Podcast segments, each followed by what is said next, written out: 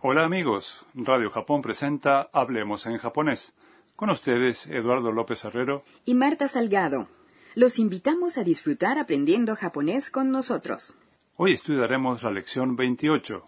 La frase clave es 静岡へようこそ Bienvenida a Shizuoka. El personaje principal de nuestra historia es Anna, una estudiante tailandesa en Tokio. Hoy visita la ciudad de Shizuoka con su amiga Sakura. El primo de Sakura, Kenta, ha venido a recibirlas a la estación. Vamos a escuchar el diálogo de la lección 28. La frase clave es 静岡へようこそ Bienvenida a Shizuoka.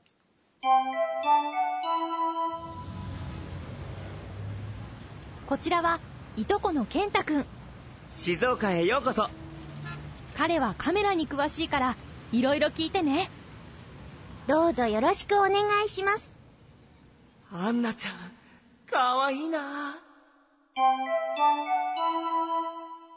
Vamos a examinar el diálogo en detalle.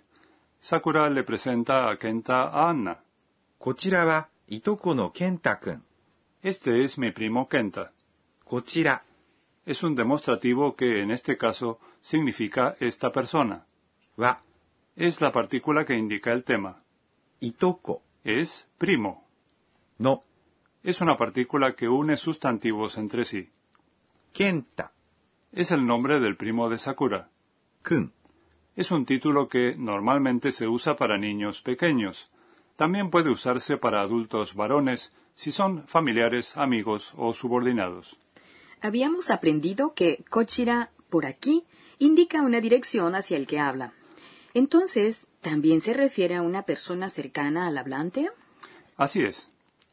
Kenta le dice a Anna, 静岡へようこそ bienvenida a Shizuoka. Esta es la frase clave de hoy. 静岡 Es el nombre de la ciudad. へ Es una partícula que indica el punto final de un movimiento. ようこそ Es bienvenido o bienvenida.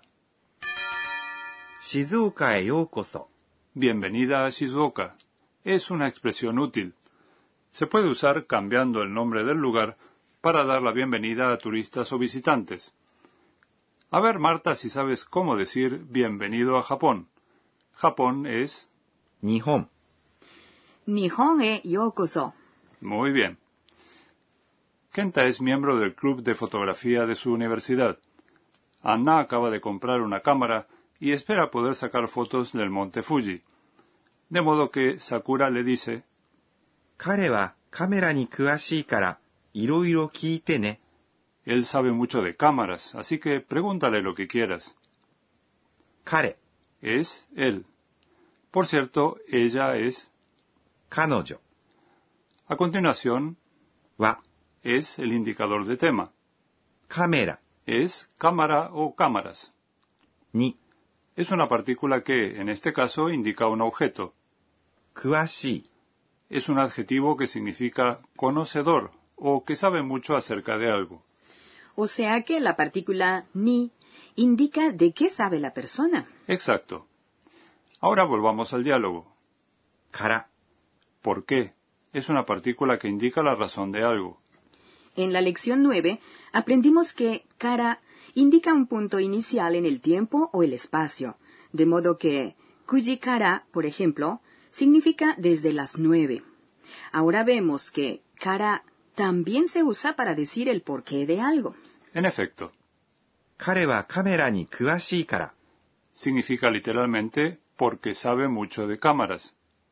いろいろ Es muchas cosas distintas. 聞いて Es la forma T del verbo 聞きます preguntar. Es una manera informal de pedir o recomendar a alguien que haga una pregunta.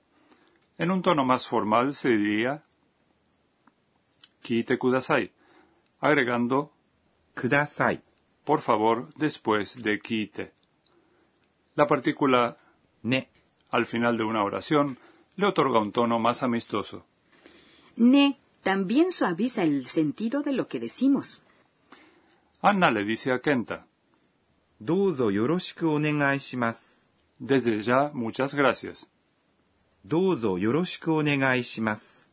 Es una manera más formal de decir よろしくお願いします。 Ya aprendimos que estas frases se usan cuando nos presentan a alguien, pero también se dicen después de haber pedido a alguien que haga algo por nosotros. Dozo hace que el pedido suene más cortés. Kenta está encantado de que Anna le haya pedido ayuda y dice para sus adentros, アンナちゃん、かわいいな qué bonita es Anna.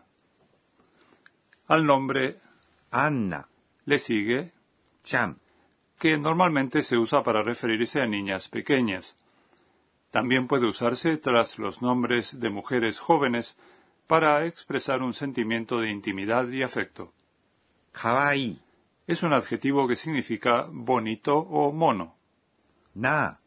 Es una partícula que se agrega al final de la oración al murmurar o hablar para nuestros adentros. Mm, oye, ¿será el comienzo de un romance? ¿Quién sabe? Ahora vamos a escuchar nuevamente el diálogo de la lección 28. La frase clave de hoy es 静岡へようこそ。 Bienvenida a Shizuoka.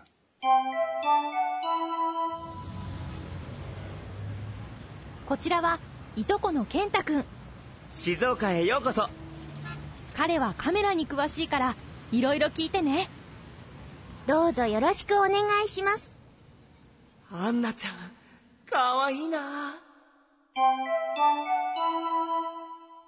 Es hora de la sección Enséñenos, profesora. Hoy aprendimos que la partícula cara indica la razón de algo.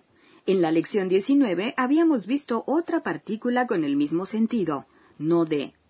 Mm, Yo quisiera conocer la diferencia entre cara y no de. Preguntémoselo a la profesora. He aquí su respuesta. Tanto cara como no de se usan para explicar la razón de algo. Por ejemplo, si la razón es un adjetivo como かわいい、 bonita, puede decirse かわいいから、 o bien, かわいいので、 pero cuando se usan con adjetivos na o con sustantivos, cara se convierte en だから、 y no de se transforma en なので、 Supongamos, por ejemplo, que 約束、 una promesa es la razón de algo. Yakusoku es un sustantivo, de modo que si usamos kara debemos decir, 約束だから、 en el caso de no de se diría, 約束なので、 kara y no de significan prácticamente lo mismo, pero usando no de la explicación suena más suave. Esto se debe a que la n en no de tiene un sonido más suave que la k en cara. Por eso no de se usa más frecuentemente en el trabajo y en ocasiones formales. Hasta aquí la sección Enséñenos, profesora.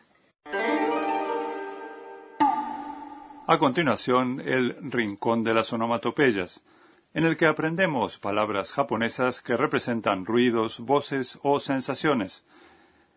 Marta, ¿a qué te suena esto? Oh, es la sirena de una ambulancia, ¿no? En japonés este sonido se representa así. ピーポーピーポー、 La sirena de un patrullero de la policía, en cambio, es... うー。 ha sido el rincón de las onomatopeyas.